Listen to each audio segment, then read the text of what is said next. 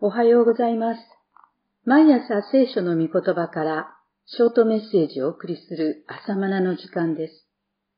今日の御言葉はイザヤ書60章1節起きよ、光を放て、あなたの光が来て、主の栄光があなたの上に輝いているからだ。先の59章では、人々は罪の上に光の中を歩むことができないのだと語られていました。太陽が照って、真昼のようであっても、黄昏時のようにつまずき、闇の中にいる死人のようだと語られていました。盲人のように壁を手探りし、目のないもののように手探りする。真昼でも黄昏時のようにつまずき、闇の中にいる死人のようだ。59章10節しかし、主イエスにあっては、闇は光の世界へと展開します。神が一日を創造なさった時も、夕があり朝となったのであり、朝で終わるようになっています。注釈です。聖書では日没から一日が始まる。以上です。朝になれば太陽が昇って夜が明けるように、神の御子イエス・キリストが来られると、そこは朝です。朝になったので起きよというわけです。電気でもなく、太陽の光でもない、神の栄光という本当の光を放つお方が来られました。もはや太陽があなたの光とならず、夜も月が輝いてあなたを照らさず、主は永久にあなたの光となり、あなたの神はあなたの栄となられるからです。60章19節だから神は命じられるのです。起きよ、光を放て。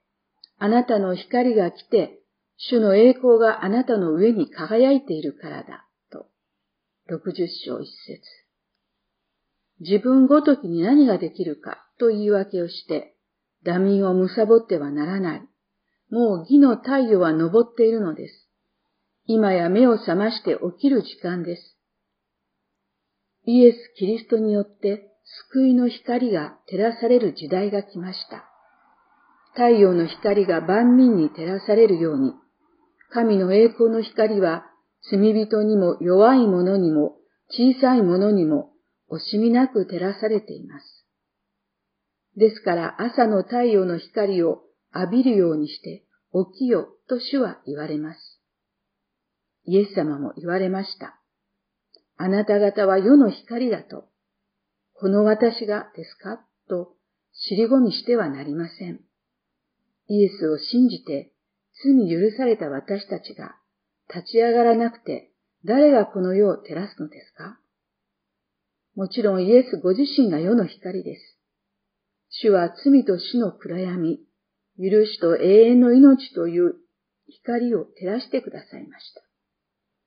しかし、世の光であるイエスは、その使命をクリスチャンたちに託されたのです。イエスが十字架で死なれたのは、私たちの罪の許しのためだけではありません。私たちが世の光となって世を照らすものとなるためです。なぜなら、見よ、闇が地を覆い、暗闇が諸国の民を覆っているからです。60章2節しかし、あなたの上には主が輝き、その栄光があなたの上に現れるのです。60章2節神が照らしてくださるので、私たちは世の光です。いつも神の見前に出て、神の光を浴びるようにしよう。罪を告白して、己が暗きところを照らすようにしよう。そんな私たちを神は世を照らす光として用いられるのです。さてこの60章の内容は、第一義的にはイスラエルに対する約束です。イスラエルの回復の時が来れば、主の栄光で照らされて、国々は主なる神に礼拝をし、イスラエルを中心とした抗議と平和の世界が訪れることを表しています。しかしこの予言はイスラエルの民がバビロンから帰還して国を再興した時点では出現していません。イエス・キリストが来られた時点でも文字通りには実現していません。再びキリストが来臨されるときに実現する約束だと考えられます。